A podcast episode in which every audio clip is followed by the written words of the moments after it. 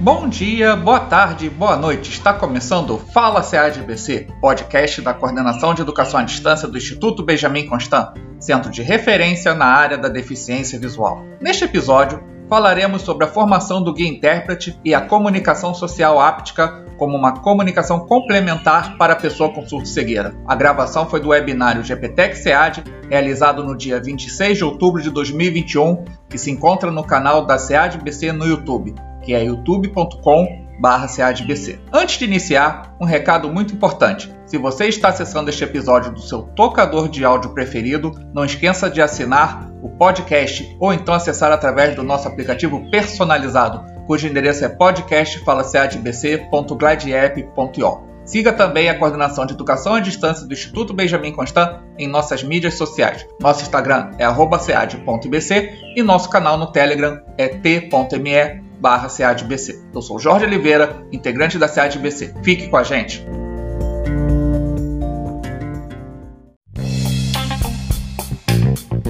Fala SEADBC. Áudio conhecimento de qualidade.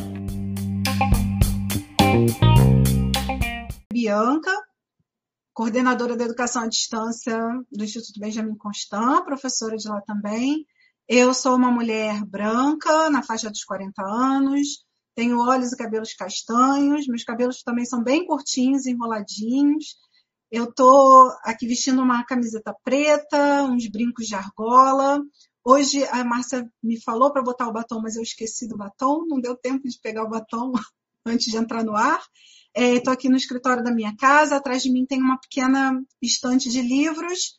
Sejam todos bem-vindos a mais uma live do GPTEC, da SEAD do BC hoje aqui com o tema da formação do guia intérprete e a comunicação social áptica.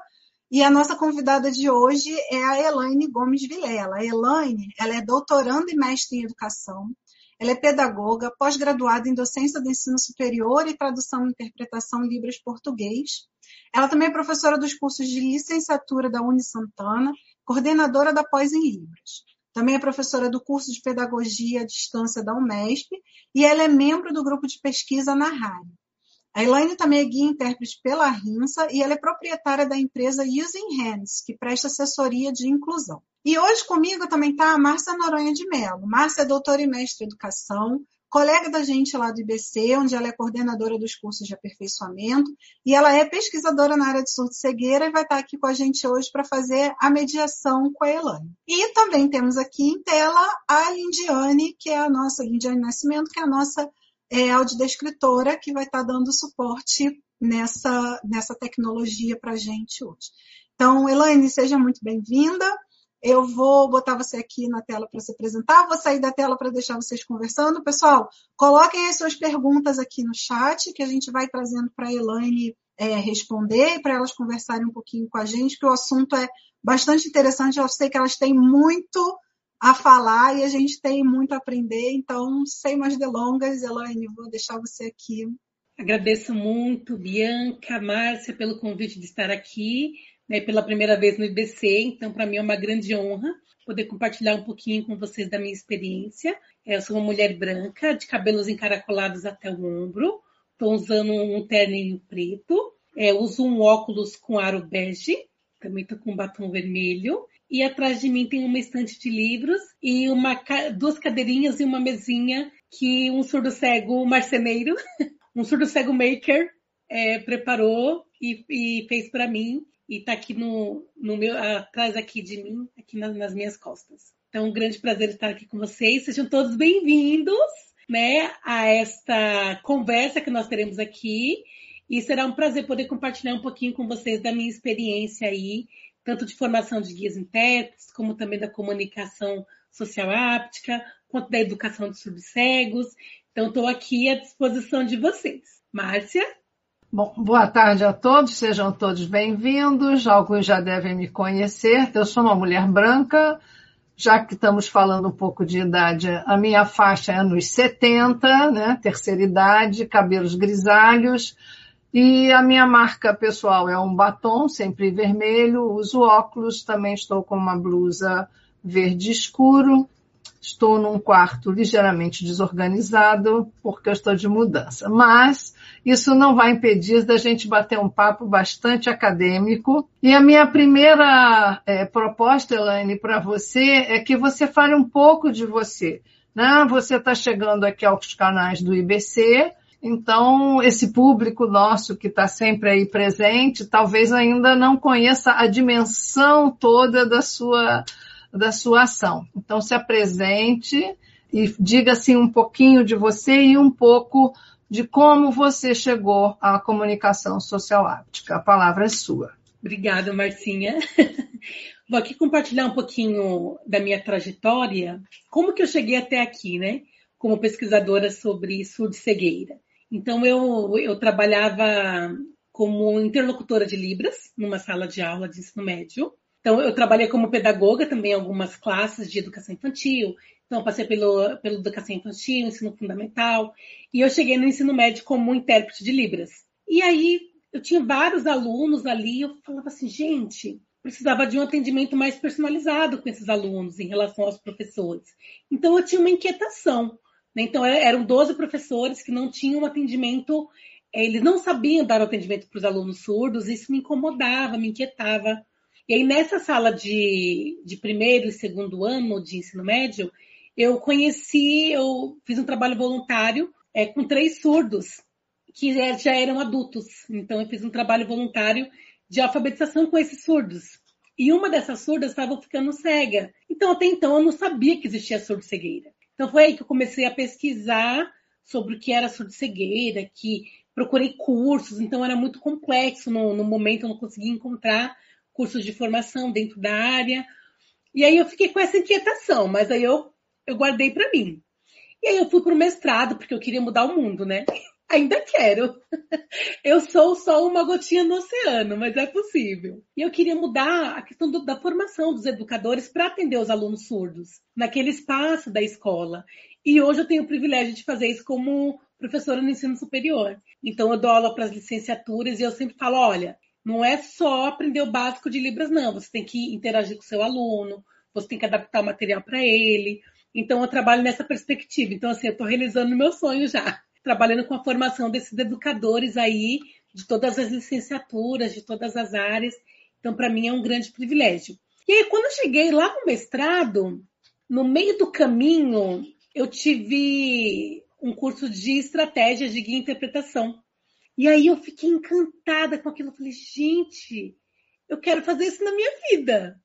E aí eu falei com a minha orientadora, olha, eu preciso fazer isso. Ela falou assim, mas minha querida, você já tem uma pesquisa pronta. Você não ia falar de formação de professor para atender surdo? O que, aconteceu?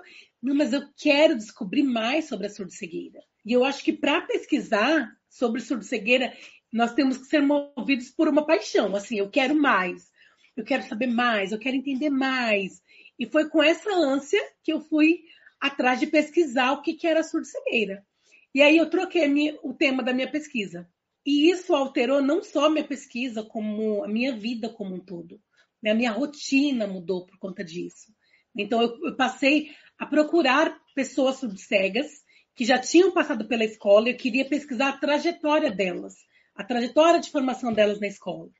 E aí, hum, durante a pesquisa, fui fazendo é, colhendo narrativas de surdos cegos adquiridos e também surdos cegos congênitos que tinham passado pela escola, né? E a minha dissertação ela se transformou em um livro, esse livro aqui, Educação de Surdos Cegos, Perspectivas e Memórias. Então aqui tem as memórias dos surdos cegos, eles relatando como que foi o processo de inclusão deles na escola.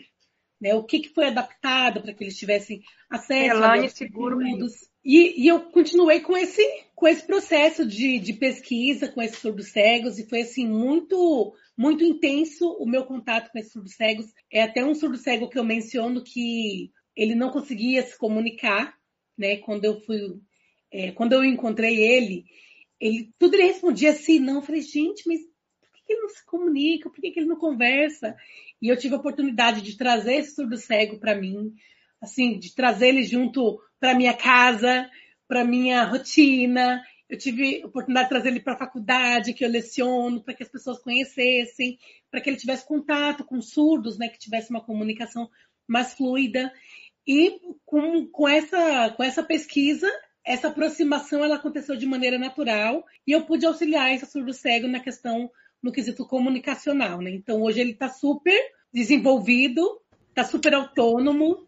Então para mim assim uma, é uma grande alegria poder ter proporcionado isso a esse surdo cego que não é só um participante da minha pesquisa, mas é um amigo que eu tenho que faz parte da minha vida, faz parte da minha família, está sempre comigo, né? Então, para mim, assim, foi, um, foi uma grande descoberta, né? Então, não só para mim, para minha família também, né? Então, todos nós hoje convivemos com os surdos cegos e é uma relação muito natural.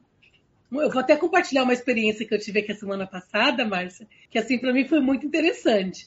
Que eu fui dar vacina nos meus filhos, né? Então eu tenho um filho de 11 anos e uma filha de 10. E quando eu fui dar a vacina né, no, no meu filho de, de 11 anos, falei, ó, essa vacina aqui é, é para meningite, para você não ter meningite. Muitas pessoas que têm meningite ficam, surdo, ficam surdo-cegas. E ele falou assim, ah, mamãe, se eu ficar cego, tudo bem. Só surdo que não vai ser bom, porque eu não sei muito bem a Libras. e aí ele falou assim, gente... E aí eu falei a mesma coisa para a pequena, né? Falei assim, olha, filha, tem que tomar vacina, porque tem a questão da meningite, né? É uma, é uma das causas, né? que causam surdo-cegueira.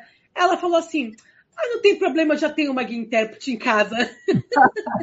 Muito então, bom. Eles, então, assim, é muito natural para eles, né? Essa questão da surdo-cegueira, porque nós, eles estão crescendo e convivendo. Já fazem sete anos que eu estou pesquisando. Então, assim, para eles, a surdo-cegueira é uma reação é uma, é uma condição. Já naturalizou, é, Elaine, eu quero fazer uma interrupção rapidinha, pedir a você para mostrar novamente o livro, para dar tempo para a Lidiane fazer a audiodescrição, que ela ficou Desculpa, sem o encaixe. Lidiane. Lidiane, a palavra é sua. Livro de Tom Lilás, Elane. Gente, eu não estou enxergando o nome. Gomes Vilela, eu te ajudo. Gomes Vilela. Educação de surdos cegos em letras laranja, em letras brancas, perspectivas e memórias. E memórias. E, memórias. e tem a, três pictogramas de três pessoas adultas, uma sentada em frente à outra e uma são três pictogramas, um em frente ao outro, um par, né, um em frente ao outro e o outro de atrás você pode explicar qual é a função dessas três figuras? Essa figura. Pode, aqui, esse é o tema da nossa, da nossa conversa uhum. hoje, né? Só, vou, vou, só complementar, Lidiane é editora Pris, né? Mas, assim, a, a, bibliografia aqui, eu vou me meter um pouquinho, é que a bibliografia em português, né, relacionada às temáticas da surdo-cegueira, é muito pequena. Então, a gente sempre busca trazer a divulgação, principalmente dos colegas que já publicaram, né? Então, para aqueles que estão pesquisando ou se têm interesse na área, nós temos aí o livro da Elane e é da editora Pris, vocês vão encontrar facilmente, tá bom? Isso, são e três pictogramas, aí um em frente ao outro, né? Tem um no meio que está de frente para uma outra pessoa, e esse está nas costas da pessoa que está em destaque em laranja, né? Tem uma cor uhum. diferente. Aí e é importante você dizer o significado né, da, desse, desses três pictogramas. Então, esse é o gancho da nossa fala. A Elaine já se apresentou uhum. um pouco, já contou um pouco né, de como a surdo-cegueira, como essas pessoas chegaram para ela. E agora a gente vai entrar na pergunta que não quer calar. Mas o que é a comunicação social áptica e o que é que ela tem a ver com esse pictograma que está representado na capa do seu livro? Sim. Aqui é na capa do livro, é, o pictograma do meio, ele está simbolizando o surdo cego. Então, de frente para ele, tem um guia intérprete, e esse guia intérprete, ele está interpretando para esse surdo cego. Né? Então, é, ele está utilizando a Libras tátil, e aqui nas costas do surdo cego, tem uma pessoa fazendo a comunicação social áptica, que está complementando a comunicação é, da Libras tátil. Né? Então, essa pessoa aqui do meio é o surdo cego, aqui em laranja. Deixa eu colocar o dedinho no lugar certo. Esse aqui é o surdo cego, pictograma do meio. Então, ele está aqui recebendo a informação em língua de sinais. Então, na Libras tátil, aqui na mão dele. E aqui nas costas tem uma pessoa complementando a Libras tátil. Então, nesse caso aqui, sinalizado, vou colocar mais pertinho aqui, ó. Pronto. Deu para deu para ver, Lid? Sim, sim. Tá ok. Então, é, a, na verdade, é a maneira com que eu tenho utilizado, com que eu tenho aprendido, que eu tenho auxiliado sobre os cegos que eu conheço, né, com a comunicação social áptica. Então, a, o termo áptico ele é muito, muito amplo, né? Então, o áptico ele é relativo ao toque, relativo à, pele, ao sentir. Né? Então, se a gente for pensar em, em, em áptico, o corpo inteiro pode ser áptico, porque o corpo inteiro sente. Né? Então, quando a gente, por exemplo, quando a gente coloca algo quente na, na nossa boca, a gente sente é o calor. Isso é uma, é uma sensação áptica. Né? Então, tudo, todo o nosso corpo, toda a nossa pele, ela tem essa sensibilidade. Então, o áptico ele é relacionado a isso. Nós temos dois tipos diferentes de, de sentidos para a questão áptica. Então, por exemplo, é esse aparelho aqui que as pessoas conhecem, o celular. Então, todos os celulares, é, geralmente, eles têm essa questão do toque. Então, eu estou mostrando aqui, Elindiane, vou te ajudar. eu estou mostrando aqui um celular, mas para sinalizar o seguinte, que a maioria dos celulares, eles são touches. Então, você vai tocando e você vai definindo é, a funcionalidade que você vai utilizar. Então, isso é áptico. Quando a gente fala de áptico no sentido da tecnologia, a gente fala de, desse toque. Né? Então, essas lousas interativas, né? lousas digitais, é, teclados digitais, eles usam esse mesmo princípio áptico. Né? Então, é o áptico, que é a questão do toque, que ele vai te. essa sensibilidade do toque que vai direcionando para uma funcionalidade. E minha pesquisa ela é voltada para o áptico voltado para o social, voltado para o ser humano, voltado para o toque no humano, que é diferente desse toque é, na área de tecnologia, do, desse toque é, nos aparelhos, né? Em, em, alguma, em alguma questão de ou celular, ou computador, ou tela, então tem uma outra funcionalidade. Então, quando a gente fala de comunicação áptica, é esse toque. É esse toque no celular, é esse toque na tela. Essa é a comunicação áptica. Quando a gente fala de comunicação social áptica, aí a gente está falando de uma outra questão. A gente está falando dessa interação, dessa ação humana. Então, é o humano que vai fazer esse toque e é esse humano que vai receber esse toque. Porque se você falar só de comunicação áptica, é, um robô com o celular na mão, ele consegue realizar esse processo de, de tocar e de, e de estabelecer essa relação. Mas a comunicação social áptica ela é muito mais ampla, porque ela está relacionada com as pessoas, com a comunicação das pessoas, com a recepção de informação e também com essa, com essa transmissão de informação. Então, tanto você recebe pelo toque, quanto você comunica pelo toque. Então, a comunicação social áptica, ela tem essa, essa função. E aí, respondendo aí essa, essa pergunta da Márcia, a maneira com que nós usamos aqui no Brasil hoje a comunicação social áptica, ela é usada como um complemento de informação, um complemento de comunicação. Então, os surdos cegos que utilizam a comunicação social áptica hoje, elas usam a comunicação social áptica atrelada a outro tipo de comunicação. Então, por exemplo, como na imagem é a librastátil, né, no pictograma. Então, tem uma pessoa na mão fazendo a librastátil e tem o guia intérprete nas costas, completando aquela informação da librastátil. Então, as informações que os surdos conseguem ver na língua de sinais, então, a intensidade, é, se essa frase é uma exclamação ou se é uma interrogação. Então, todas essas questões, elas vêm para a expressão facial. Então, o surdo ele consegue ter contato. Então, ele recebe as informações auditivas por meio da língua de sinais, ela passa as informações, ele está ouvindo esse discurso e ele reproduz esse discurso aqui pela língua de sinais e ele traz essas informações visuais de força, de intensidade, ele traz para a expressão. Então, o surdo ele consegue ter acesso a todas as informações visuais e auditivas, porque o, o intérprete ele faz essa transposição.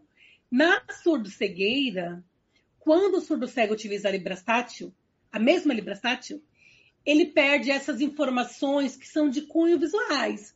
Então, informações sobre o espaço, informações que são passadas, por exemplo, por audiodescrição, Então, essas informações, elas são passadas pela comunicação social áptica. A intensidade, se é uma pergunta, se é uma resposta, né? Qual é a expressão do intérprete que está fazendo a Libras na mão dele, o guia intérprete que está ali atendendo esse surdo cego. Né? E aí o que, que acontece? Quando a gente interpreta para o surdo cego, mesmo na Libras tátil, a gente não tira as expressões. A expressão é, é a mesma. Ele, ah, mas ele não está enxergando. Mas aí o guia intérprete nas costas, ele vai observar essa expressão e ele vai passar essa expressão. E ele vai ter uma informação completa como os surdos têm com a Libras e as expressões faciais e corporais que são realizadas ali. Então, hoje no Brasil, nós utilizamos a comunicação social áptica com essa finalidade, de complementar. Então, nós não utilizamos ela sozinha. Né? Embora algumas vezes é, eu já consegui usar ela sozinha, porque eu não tinha outra opção. Eu vou usar ela porque é o que eu tenho aqui na minha mão. Eu tinha as costas do surdo cego. Eu falei, eu tenho que usar aqui porque ele não pode ficar sem informação. Né? Então, eu já fiz isso. Pode falar, Márcia. não, é só para a gente. É, não, é porque a gente né, tem, tem muitas perguntas. Vamos. Eu poderia afirmar, então, que a, tomando como base a ilustração da capa do seu livro, né, em que a gente observa, inclusive, o posicionamento. O, sujeito no centro é a pessoa com surdo-cegueira. Então, eu posso dizer que na, na comunicação textual de, ou oral, né, o que está sendo dito a nível de conteúdo, por exemplo, numa palestra ou num, num cinema, ou enfim, né, num ambiente de escola até, isso é, é o que está sendo passado na Libras Tátil. E tudo Sim. que vai, né, vamos, vamos dizer assim de uma forma simplificada, de acordo com a ilustração, tudo que vai nas costas seria então essa comunicação ou essa informação complementar, né? Em relação ao ambiente em geral, né? Quem chegou, quem saiu, quem entrou, as expressões, como você falou muito bem, né? Então, tudo isso é, é complementa. Seria isso? Eu, eu posso explicar a partir desse Pode. conceito? Pode. Então, ah, então agora eu vou complicar um pouco a sua vida, porque você disse que aqui no Brasil a gente usa como complementar. Mas por que você fez essa distinção? Tem algum lugar que seja diferente? Porque, para um olhar eh, nosso, que não estamos familiarizados, nos parece sempre uma informação complementar. Então, eu gostaria que você esclarecesse por que você destacou o Brasil e se tem algum posicionamento diferente. Sim. É, a forma com que nós usamos aqui no Brasil é, uma, é um formato trazido por um grupo da Noruega, que foi passado por um grupo de surdos cegos aqui do Brasil, e eles trouxeram essa utilização aqui para o Brasil. Então, lá na, lá na Noruega, eles utilizam dessa forma como complemento. Né? Então, o grupo áptico lá da Noruega, eles desenvolveram vários, eles desenvolveram uma apostila, um glossário de sinais ápticos, né? De acordo ali com a cultura dele, com os intérpretes que desenvolveram, alguns surdos-cegos que desenvolveram juntamente com eles. E foi essa perspectiva que foi trazida para o Brasil. Essa perspectiva de utilizar como complemento, né? Então, foi no Congresso Internacional que foi compartilhado com os surdos-cegos aqui do Brasil e eles trouxeram para cá essa, essa no, esse novo é, é, foi uma grande novidade, porque ninguém conhecia né, até então a comunicação social áptica, então foi nesse formato que eles trouxeram para cá.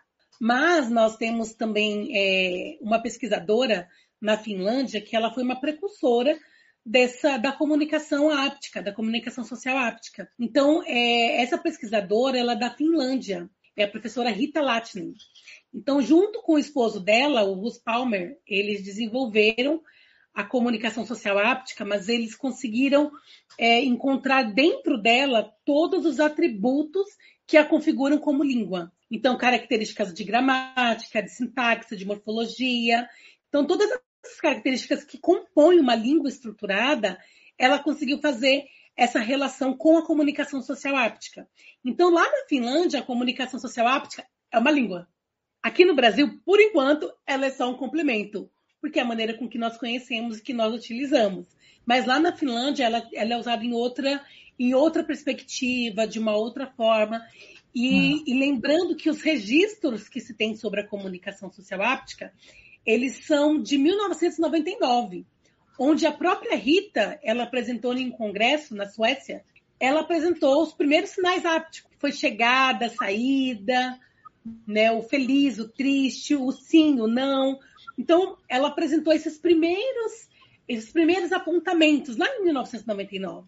Né? E a partir daí, outros países do mundo foram desenvolvendo outras formas, mas a partir desse contato, a partir dessa, dessa percepção ali da, da Rita. E a gente hoje tem a, a oportunidade de conhecer a Rita pessoalmente, Isso. virtualmente, na verdade, né? Pessoalmente, vai acontecer ainda.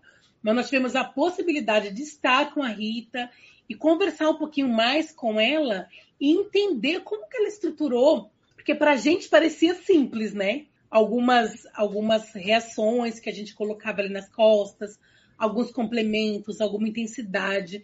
E aí conhecer a comunicação social como língua abre assim um leque de possibilidades. Quantas crianças surdo-cegas congênitas que não conseguem Isso. encontrar logo de cara uma forma de comunicação que seja efetiva, né, que seja objeto de referência, que seja um movimento coativo. Então, tem muitas crianças que têm dificuldade. Então, trazer isso para nós é, assim, é um grande privilégio. Né? Então, está é, tá sendo uma, é, algo que nós vamos perseguir daqui para frente.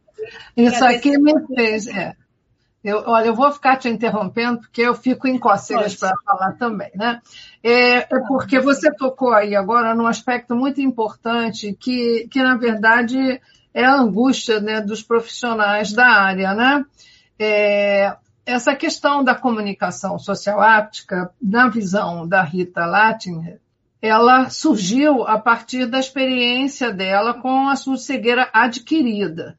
E você trouxe aqui já toda uma reflexão, né, que você finalizou agora, assim, em relação à cegueira congênita.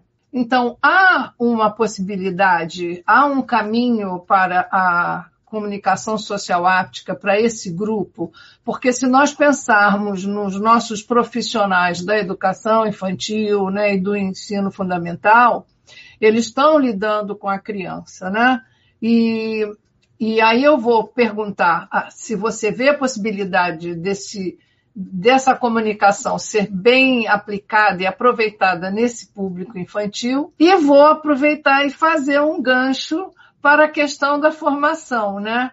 Ainda né, é, essa formação, eu vou, vou deixar as duas perguntas, que seria a formação do intérprete, do guia intérprete, e também como essa formação se estenderia para o profissional da sala regular ou da sala de recursos, porque é, é, eu, assim, particularmente, eu acho que há uma necessidade de nós conhecermos melhor as funções de cada profissional.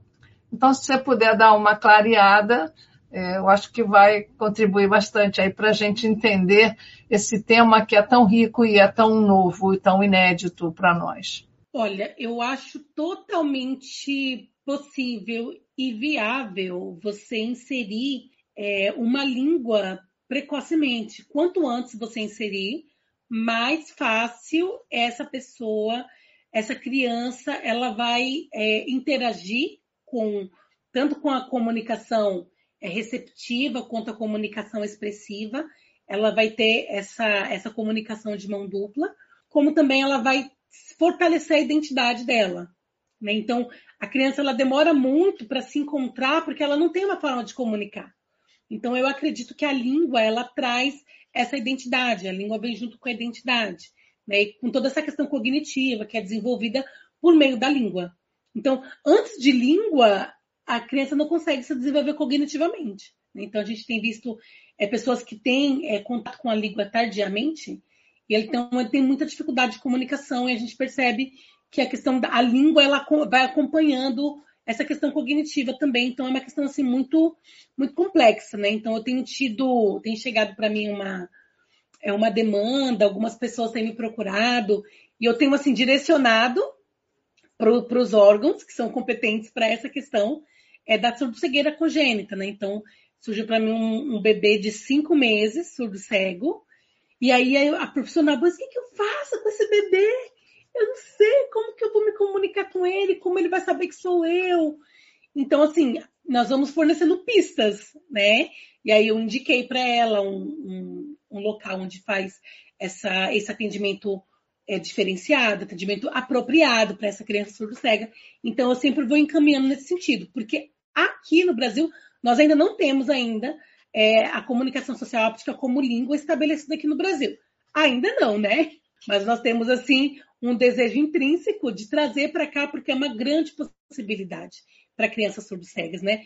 Porque ela percebe, se, se, percebe muito como, como pessoa, ela tem essa sensibilidade é, no corpo, então eu acho que a comunicação óptica será, assim, um grande avanço para a comunicação de surdos-cegos é, no Brasil. acredito que isso vai é, acontecer de maneira é, gradativa. E aí, pegando o gancho da, daquilo que você me perguntou, referente à formação, é, no Brasil nós não temos formação de guia intérprete a nível de graduação. O que nós temos são cursos de capacitação fornecido por, é, fornecido por ONGs, por instituições, por entidades, que fazem é, essa formação a nível de capacitação, em nível de aperfeiçoamento. Mas graduação na área de surdo-cegueira nós não temos. O que nós temos hoje é a graduação é, em letras libras que forma o intérprete. Então, se a gente for pensar nesse profissional que utiliza a Libras tátil e ele também faz essa, esse trabalho de guia intérprete, então é uma formação adequada, a graduação, por exemplo, de letras libras. Mas para vocês terem uma ideia, que eu pesquisei agora no, na minha tese, tem oito universidades federais que, que têm o curso de bacharelado em letras libras. E só uma universidade que, que tem o um olhar voltado para a surdo-cegueira. Então, é a Universidade é, Federal de, do Espírito Santo, que ela tem uma disciplina, né, um semestre sobre surdo-cegueira, mas a gente sabe que é pouquíssimo, né, são, é uma carga horária mínima para a imensidão de necessidades que tem a surdo-cegueira. Né? Então, é, a minha pesquisa de doutorado, ela vem ao encontro dessa formação, dessa, dessa importância de profissionalizar, de capacitar, de fazer formação continuada, de aprender mais, de entender mais para atender esse surdo cego com qualidade. Né? Então eu tenho, eu tenho trabalhado aí nessa vertente. Pode falar, Márcia. Estou vendo seu dedinho. Desculpe, é que as minhas perguntas são bem básicas. É aquela assim, eu só queria entender. Então, a, a minha pergunta agora é a seguinte: a formação em letras libras forma o intérprete de libras e você está trazendo uma proposta de formação do guia intérprete. Esses profissionais é a mesma coisa? Qual é a diferença e por que, que você está trazendo a formação do guia intérprete, que eu estou compreendendo como uma formação diferente daquele intérprete de Libras? É isso mesmo? Eu estou entendendo certo? Na verdade, assim, é, a comunicação dentro da surdo-cegueira, ela é muito ampla. Então, nós temos várias formas de comunicação. Né? Então, nós temos o Tadoma, temos a fala ampliada, temos a Libras em campo reduzido, temos a Libras tátil, é, tem o sistema Malossi, tem o, tem o braille tátil, tem a, grafestesia, né, que é escrita na palma da mão. E tem várias, tem assim, inúmeras formas de comunicação, inúmeras formas de comunicação dentro da surdo-cegueira. E aí, pra, para a minha tese, eu fiz um recorte. Eu falei assim, não, eu preciso fazer um recorte porque eu não vou conseguir abraçar o mundo. Então, qual foi a escolha que eu fiz? Eu fiz a escolha de trabalhar com surdos cegos adquiridos, que eram surdos e tornaram-se surdos cegos. Então, por serem surdos, eles utilizam, utilizavam a Libras. Então, a adaptação para essa nova condição de surdo-cegueira foi a Libras tátil. Então, eu parto dessa necessidade desse surdo cego é, adquirido para eu poder estruturar a minha pesquisa. E aí a gente pensa que tem é, é a maioria do muitos surdos cegos, 75% dos surdos cegos é, são surdos que ficaram surdos cegos por conta da síndrome de Usher. Então, assim, é, uma, é um número muito alto de surdos que se tornam é, surdos cegos por conta dessa síndrome. Então, isso me fez também é, aprofundar minha pesquisa em relação a esse profissional, por isso que eu parto do intérprete de Libras. Porque a maioria, eu, eu mesma sou exemplo disso. eu sou intérprete de Libras, e aí eu parti para a função de guia intérprete a partir do que eu já entendia como a Libras, né, estrutura da Libras que eu realizava ali para os surdos. Mas qual é a diferença do intérprete para o guia intérprete? É o mesmo profissional? Não. O intérprete dá conta? Não. Então, o intérprete, para ele se tornar guia intérprete, ele precisa de, uma, de um curso de extensão, um curso de capacitação. Né? Então, hoje nós temos aqui é, no Brasil uma instituição que ela é referência, é reconhecida pelo MEC. Então, nós temos a RIMSA, onde nós temos esses cursos de capacitação para guias intérpretes. Então, as pessoas que são intérpretes, elas vão para a RIMSA, elas fazem ali o curso de capacitação, elas fazem ali várias horas de estágio, elas têm ali um período de aula presencial e agora está até remota por conta dessa questão da pandemia, e ali elas conseguem é, adaptar, elas conseguem complementar a formação que elas já têm para a questão da interpretação de Libras. Então, o guia intérprete, além de, além de fazer a Libras tátil, que é a Libras é, abaixo ali da mão do surdo cego, o surdo cego vai apoiando ali, vai tateando é, os sinais em Libras. Além disso, tem outra função. Então, ele tem a função da mobilidade, da orientação, que está para além da questão do, da interpretação em Libras. Então, ele não vai só interpretar. Então, ele tem outras funções. Ele também vai guiar, ele também vai fazer esse trabalho de audiodescrição também, que a Lindiane está fazendo aqui para nós hoje. Então, ele vai fazer todo esse trabalho. Nossa, mas como é que vai fazer audiodescrição para o surdo cego? Então, essa audiodescrição ela é adaptada tanto para o tato quanto para a comunicação social áptica, que é a maneira que nós utilizamos aqui no Brasil, que auxilia muito. Porque quando o surdo cego ele tem essas duas informações juntas, ele consegue é, articular o que está sendo dito e as expressões e as informações visuais que estão acontecendo naquele ambiente. Né? Então, ele não é só intérprete de Libras. Só o intérprete de Libras ele não dá conta. Não. Ah, eu sou intérprete de Libras, vou trabalhar com surdo cego. Gente, babou. Não dá? Você quer ser guia intérprete, então você já é intérprete, excelente, você já tem um meio caminho andado para atender esse público. Porque se você for atender alguém que utiliza o braille tátil, você está vendido. Não dá também. É. Então, é, é muito específico, é muito específico. Então, precisa sim dessa formação complementar, e é o que eu tenho defendido na minha tese, né? Que o, o intérprete só não dá conta. Né? Então, é. o, o que eu tenho falado é que a gente precisa ou mudar a estrutura do curso de Letras Libras para contemplar esse, esse profissional guia intérprete, para que ele saia com essa atribuição, que é uma formação que já tem lá na, lá na Finlândia. Né? Então, a, a formação deles funciona assim. Eles têm dois anos de formação para ser intérprete, e com mais dois anos, ou eles se especializam na, na área de interpretação para surdos, ou eles podem escolher também a área de é de guia e interpretação. Então, é uma outra, é uma outra vertente de atuação. Então, na Finlândia, a gente já tem esse sonho aí realizado, né? Então, a gente na verdade, na verdade, Elaine, o que você está trazendo é justamente isso, né? A, o intérprete, o guia intérprete, o nome mesmo diz, é guia, né? E quando a gente pensa na orientação e mobilidade, ele é um, é um processo, é, tem conceitos, o sujeito tem que ter todo um, um esquema corporal.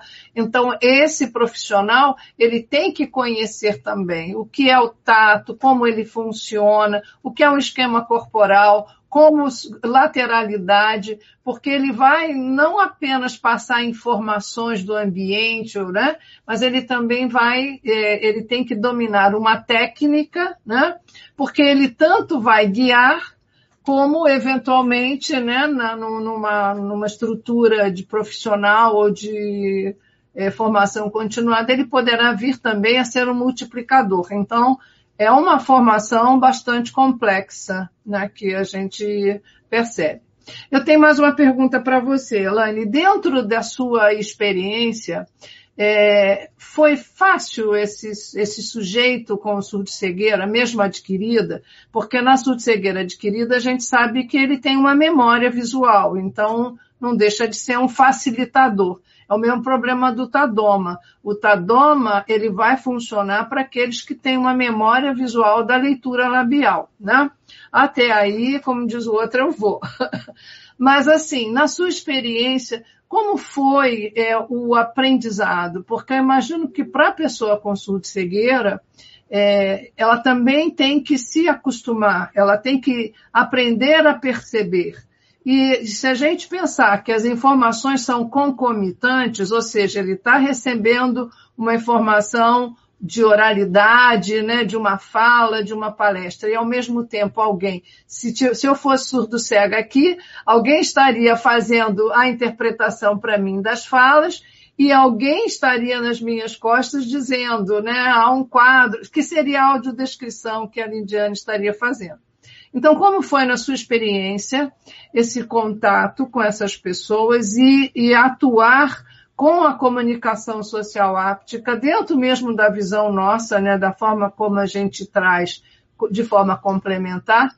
Como foi isso em relação ao sujeito? Foi fácil? Foi difícil? É, levou muito tempo? Né?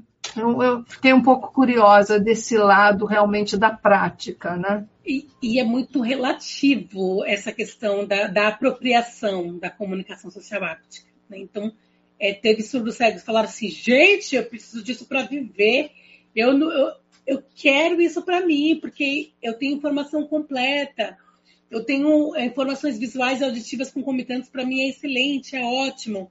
Então, é, alguns cegos pegaram assim muito rápido, falaram assim, olha, eu preciso disso. Outros já foi um processo mais lento, até apropriar, associar é, duas informações para entender que era uma informação. Na verdade, é uma informação só. Na verdade, é uma interpretação só. Só que são dois sujeitos que fazem é, simultâneo. Então, esses dois sujeitos, esses dois guias intérpretes, precisam estar numa sintonia incrível para que essa comunicação se torne uma só. Porque imagina, um faz uma coisa aqui, outro faz outra coisa aqui, a cabeça do surdo cego vira uma bagunça.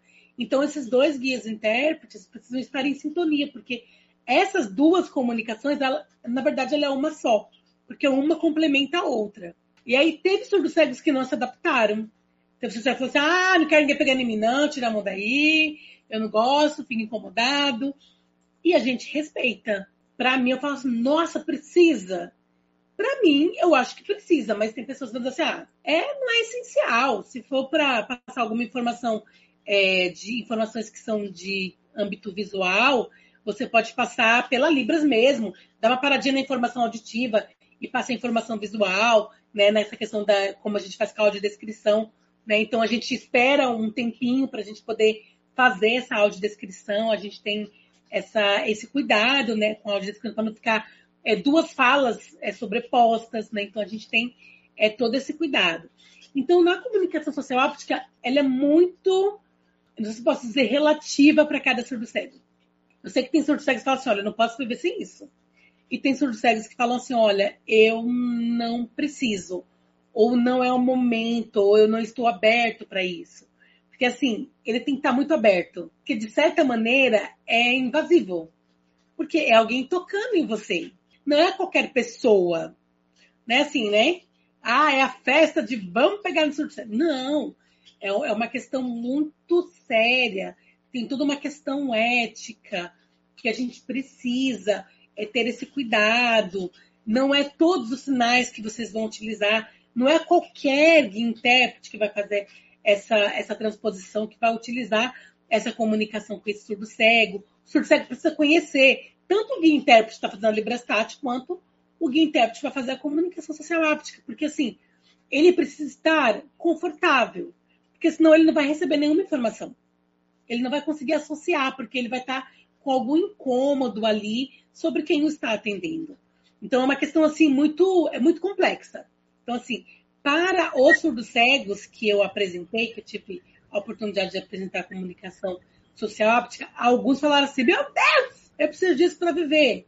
E não só surdos cegos, eu também utilizo a comunicação social óptica com pessoas cegas também, que é assim, uma questão também é que é fantástico, porque tem essa questão da audição que auxilia muito. Então você vai descrevendo e você vai desenhando, resgatando essa memória visual que que a Márcia mencionou, que é uma questão também muito, muito interessante. Eu também já, já tive experiência de utilizar a comunicação social áptica com crianças autistas que não têm esse contato visual. Então, uma forma de chegar até ela é tocando nela em outra parte do corpo, estabelecendo essa comunicação em outra parte do corpo. Pessoas também doentes em hospitais, é, por exemplo, em UTIs, que não estão conseguindo falar, não estão conseguindo comunicar. Então, também é uma forma de comunicação, né, de você ir ali sinalizando, da pessoa ir respondendo. Então, assim, a comunicação social óptica, a gente pensa assim num, num nicho, mas ela tem uma, um alcance muito, muito amplo. Né? E muitas coisas também que nós podemos e nós precisamos descobrir. Né? Como utilizar ela em outros âmbitos. É, você, destacou, você destacou um aspecto importante que é justamente essa heterogeneidade que a gente, né, que atua na área, quando faz curso ou qualquer formação, a primeira coisa que a gente destaca, né, são as características, as especificidades e a heterogeneidade dessa, dessa população. Um outro aspecto da sua fala agora que chamou muito minha atenção também foi a importância da divulgação né, e do, do estudo dessa nova forma de comunicar, porque você trouxe aqui um, uma, uma, ampliação, né? Como, né? A gente começou a conversa pensando nas pessoas com surdo de cegueira adquirida, e hoje a gente já sabe que esse estudo, principalmente o da Rita, já está sendo ampliado, né? para as questões do autismo, para as questões né, de outras pessoas impossibilidades, impossibilitadas de uma forma é, mais é, tradicional. Eu tenho mais uma pergunta é, mas é mais de ordem prática, né? A gente tem uma experiência pela parceria que a gente tem, né? Eu atuo como professora e, e quando a gente tem algum aluno que ou seja surdo ou mesmo uma pessoa com surdo-cegueira, a gente precisa desse outro profissional nos dando suporte, né? Que eu ainda não tenho habilidade de falar e fazer libras ao mesmo tempo. Nas, nas traduções ou na, nos, nos, eventos em que a gente só precisa do intérprete de Libras, né? É, normalmente você tem um revezamento de duas a três pessoas, né? Para que haja realmente um descanso. Nessa forma, né, em que você parte de dois profissionais, então, a minha pergunta é: seriam seis profissionais para uma pessoa? Essa é a primeira pergunta. E a segunda pergunta que eu acho importante de você, pela sua experiência, inclusive como intérprete e guia intérprete, é de explicar por que se precisa desse revezamento? Porque nós todos sabemos que há uma dificuldade enorme na contratação né? porque há, não há um entendimento. Quando a gente informa, eu preciso de três intérpretes, é sempre aquele, ó, oh, um não dá conta, porque dois, três então. Então, que você mostre um pouco desse lado para que se compreenda por que, que isso está estabelecido, porque isso hoje em dia, até onde eu seja, é lei, já está regulamentado, né? Mas para que fique mastigado, sabe? Para entenderem a importância desse revezamento para tanto para a pessoa com surdo cegueira quanto para o profissional que está atuando na mediação. Olha, é, eu, eu, vou pensar em três também, que é o que eu tenho feito, né? Eu faço escal, escalonamento de, de intérprete, mas eu faço três por surdo cego. Então, se eu tenho dois surdos cegos, são seis guias intérpretes. Se eu tenho três surdos cegos, são nove. Porque eles precisam dessa, dessa questão do revezamento. Então, o intérprete da Libras Tátil, ele, ele tem um esforço físico muito maior do que o guia intérprete que faz a comunicação social áptica, por exemplo. Então, eu vou fazendo esse, essa rotação. Eu vou fazendo essa rotação né, entre os guias intérpretes. Por quê? Então, para o surdo, a gente já tem essa questão é, tanto do esforço físico, quanto também essa questão do esforço mental. Então, a gente tem que ter uma memória de curto prazo é, bem articulada para você ir guardando as informações, porque tem um lag time, tem esse tempo de espera antes de você iniciar ali a interpretação. E para o surdo cego, então, a gente, para o surdo, a gente faz mais ou menos 20 minutos a gente vai trocando de 20 em 20 minutos. Para o guia intérprete tem que ser 15. No máximo 15. Porque o esforço físico é muito maior além do esforço mental. Né? Então, tem até um, um pesquisador que, que, fala sobre a teoria dos esforços mentais, o trabalho do intérprete, quando ele está atuando, que é uma coisa assim, é fantástico esse estudo que ele, que ele traz para nós, né, que é o professor Warley de Santos, né, da Universidade Federal de Santa Catarina, que ele fala sobre qual, o que, que o intérprete precisa guardar, o que, que ele precisa, o que, que ele articula, qual é o esforço que ele faz para que ele possa fazer a interpretação. Então, na guia interpretação, o esforço ele é muito maior, porque é um trabalho braçal. Então, tem surdos cegos que eles vão apoiando a mão sobre a sua mão para você fazer a librastática. Então, assim, não é a mesma velocidade que você faz para o surdo, não. A velocidade ela é reduzida porque você não dá conta. A velocidade da mão, essa fluência que a gente tem na mão na Libras, a gente não consegue na guia interpretação. Então você tem que fazer uma questão de uma, é, de uma curadoria do que você está ouvindo e você vai passando as informações de maneira, é, eu digo de maneira reduzida, né, resumida, porque você não dá conta de você passar toda a informação completa. E outra, você tem que articular também essa informação de acordo com o nível de registro desse surdo cego. Então, assim, se for um surdo cego que ele não tem domínio da língua, se você. Libras, Libras, Libras, Libras, Libras, ele vai ficar assim, hã? Não entendi. Então, também tem toda essa questão, todo esse trabalho, também de você conhecer esse surdo cego que você está atendendo. Então, precisa de mais revezamento, sim, por conta disso. Porque, assim, é um trabalho assim é muito braçal. Então, se você interpreta muito tempo sem revezamento, dói o braço, dói o pescoço, dói a coluna, né? Porque você fica ali na mesma posição muito tempo. Então, precisa de um revezamento aí bem, bem mais é, intenso do que a própria intérprete de Libras. É, eu vou dar uma chance ao público, porque até agora eu monopolizei você. Já estamos com a Bianca aqui na tela, ela vai trazer as questões do público. Eu já deixo aqui os meus agradecimentos, Elaine, a, a essa sua contribuição, ao que você está trazendo, e estou passando agora a bola para a Bianca, que vai trazer as perguntas da, da, da, nosso, da nossa audiência aí. Beleza, pessoal, estou de volta. Elaine, acho que foi bem proveitosa, né? A gente teve algumas interações aqui no chat, um monte de coisa que a gente não sabe vai aprendendo também, né?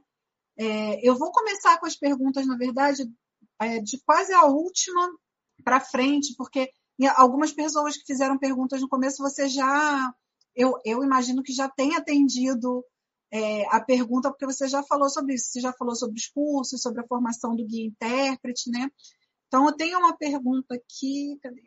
Achei. Pergunta da Regina Kátia, eu vou aproveitar. Oi, Regina, tudo bem? Tô com saudade de você, hein? É, Regina é professora lá do IBC, professora de orientação e mobilidade. Então, a Regina está perguntando. Na sua opinião, profissional de orientação e mobilidade tem necessidade de ter em suas aulas um guia intérprete para que seu atendimento seja mais completo? Olha, se esse profissional de orientação e mobilidade ele tiver o domínio da Libras e for essa forma de comunicação que esse surdo cego ele utiliza, eu acho possível mas ele precisa adaptar também, porque a gente fala do profissional de orientação e mobilidade, ele vai sinalizando para a pessoa cega o que, que vai acontecer. Ele não vai sempre falando, olha, agora nós vamos fazer tal coisa, olha, agora nós vamos passar por um espaço assim. Então ele vai orientando essa pessoa com cegueira. E como você faz com o surdo cego? Se ele não soubesse comunicar com esse surdo cego, então o trabalho dele de, orientação e mobilidade ele fica falho. Então, ele precisa, sim, além da, dessa experiência que é riquíssima, né, com a orientação e mobilidade, é importante que ele saiba como comunicar isso para o surdo cego e como que ele vai guiar esse surdo cego pelo espaço. Então, nem sempre é da mesma forma que ele vai guiar uma pessoa cega, ele vai guiar uma pessoa surdo cega. Então, é, são especificidades é, diferentes. Então, a surdo cegueira é, a gente não pode olhar assim, é um surdo que não enxerga. Não.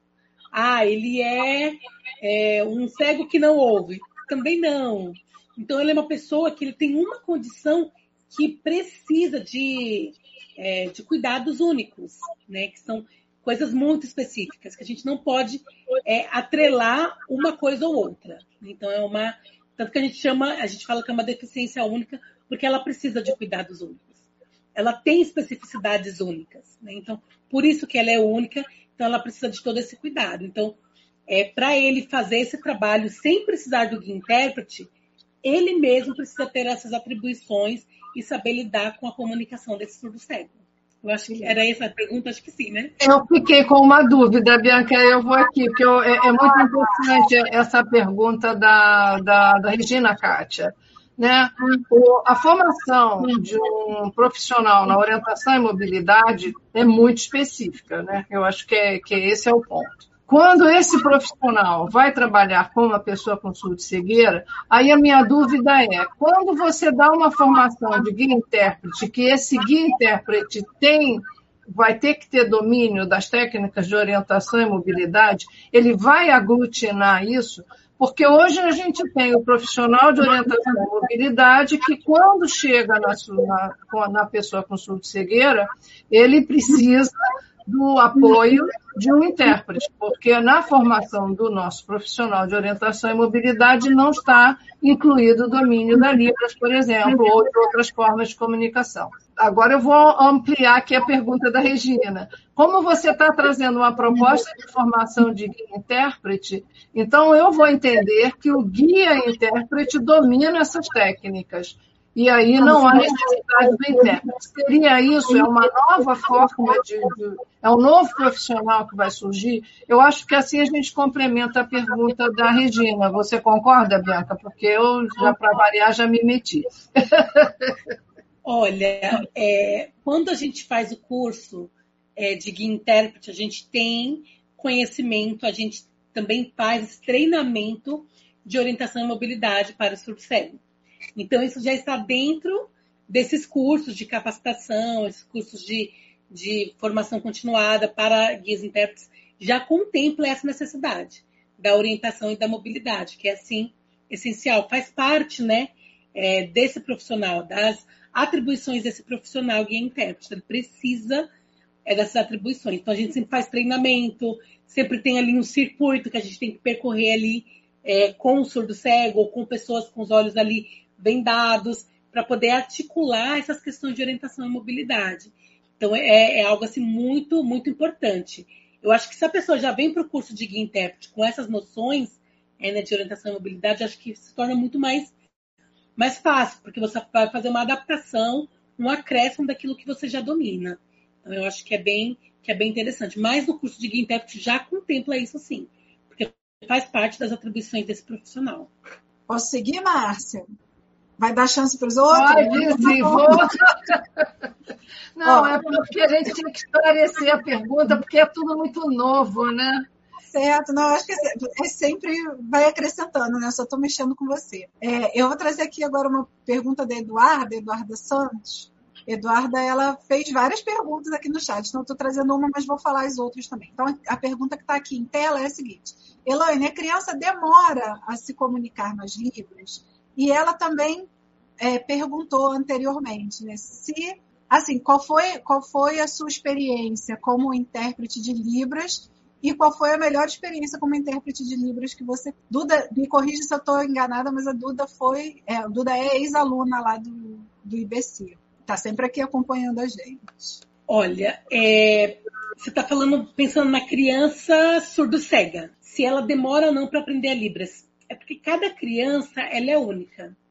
Então, por exemplo, tem criança que ela não gosta de contato manual, né, no contato com a mão de outra pessoa. Então, ela tem é, dificuldade para se comunicar com a Libras. Então, cada criança ela tem é um jeito diferente, né?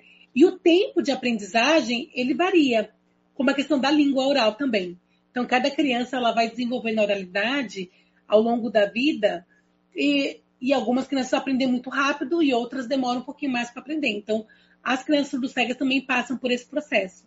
Algumas aprendem mais rapidamente, né, por meio de objetos de referência. Então, você vai colocando um objeto na mão dela e vai fazendo um sinal em libras. Ela vai aprendendo aos poucos qual é a função desses objetos na vida dela.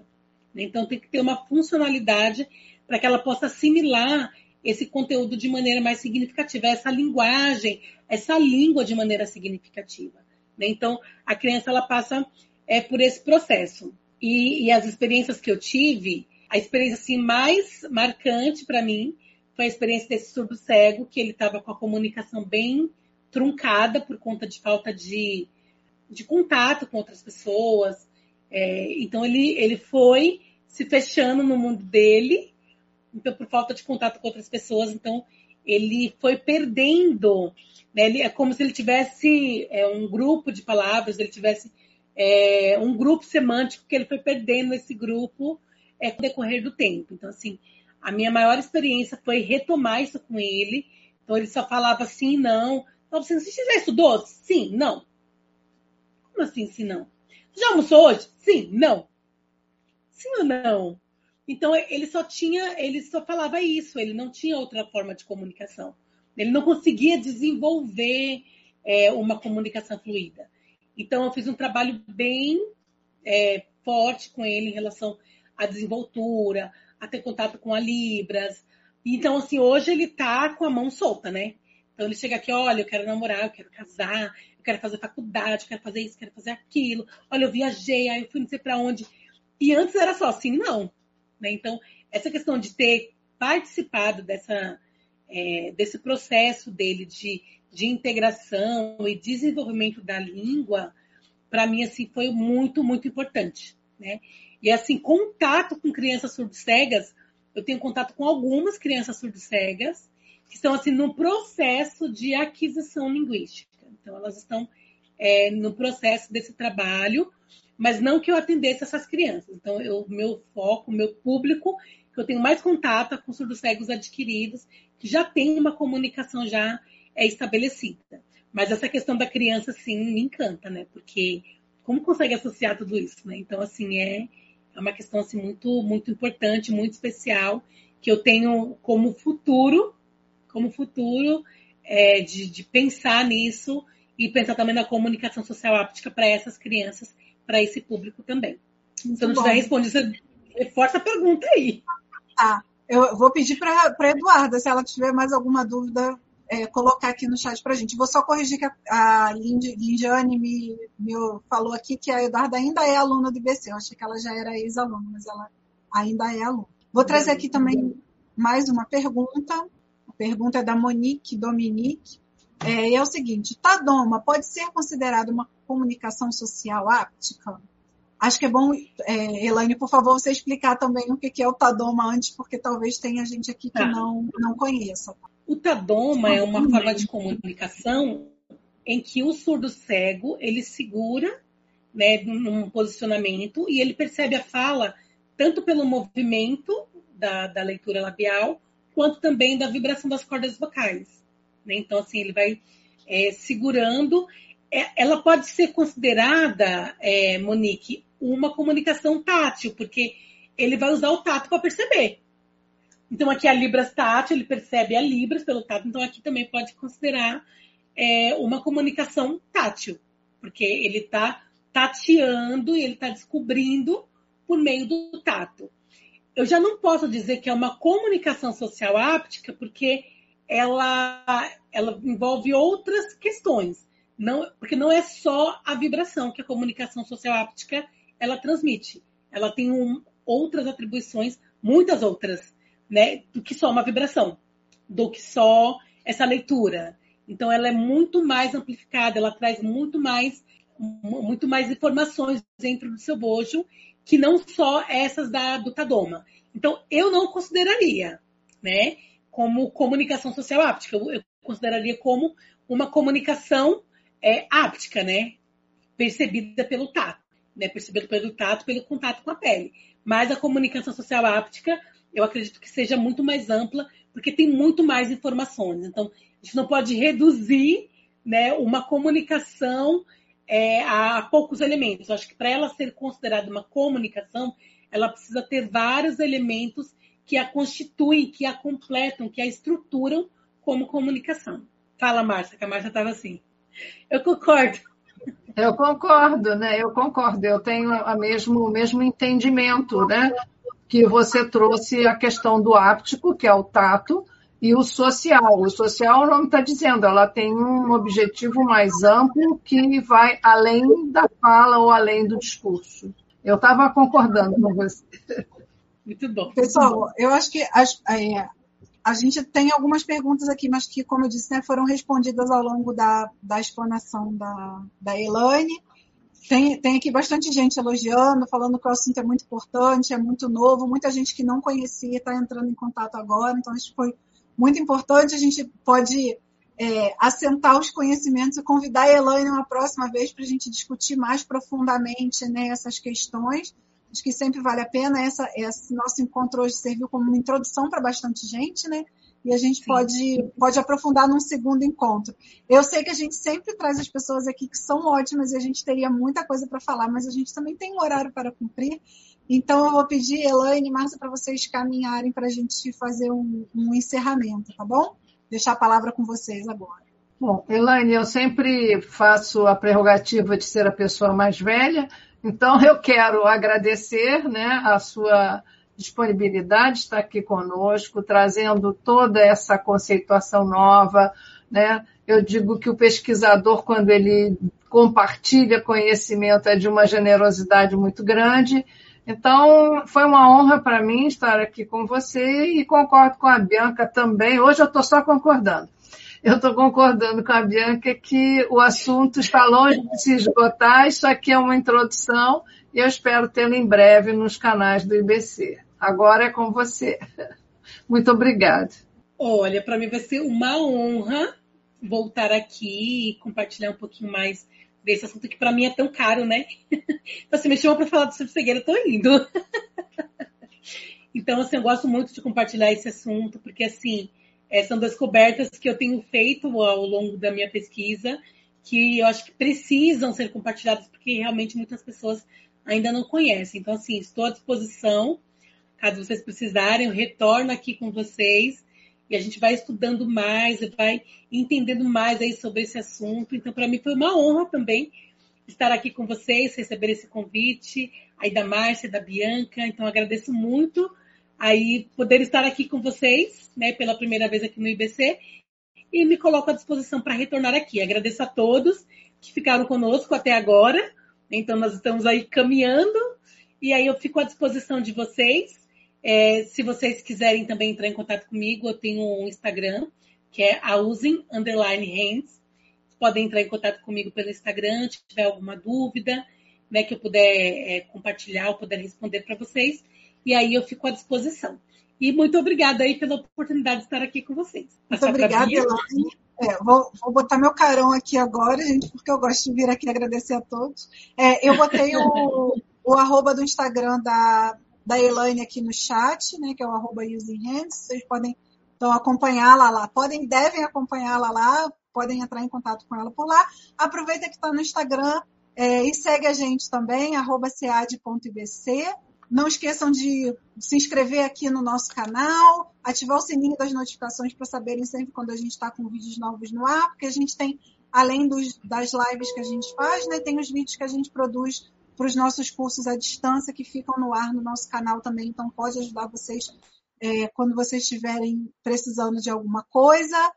É, agradecer muito a Elaine por ter aceitado prontamente o nosso convite, estar tá aqui com a gente. Agradecer também por se colocar à disposição para vir novamente. Nós somos abusados e chamaremos de novo, né, Márcia? É, disse, disse que vai trabalhar com a gente, a gente está chamando sempre. É sempre bom a gente trazer as pessoas para somar e com isso a gente dividir e espalhar o, o conhecimento por aí, né? É, vou aproveitar para fazer aqueles agradecimentos de sempre também. Obrigada, Márcia, por ter aceitado fazer a mediação com a gente aqui hoje. Obrigada, Lindiane, que está aqui né, com a audiodescrição, sempre pronta para ajudar a gente também. Ao Jorge, que está sempre nos bastidores, aí monitorando o chat, colocando as informações para vocês. É isso, pessoal. Estamos aqui precisando é só chamar a gente. Um abraço, até a próxima. Tchau.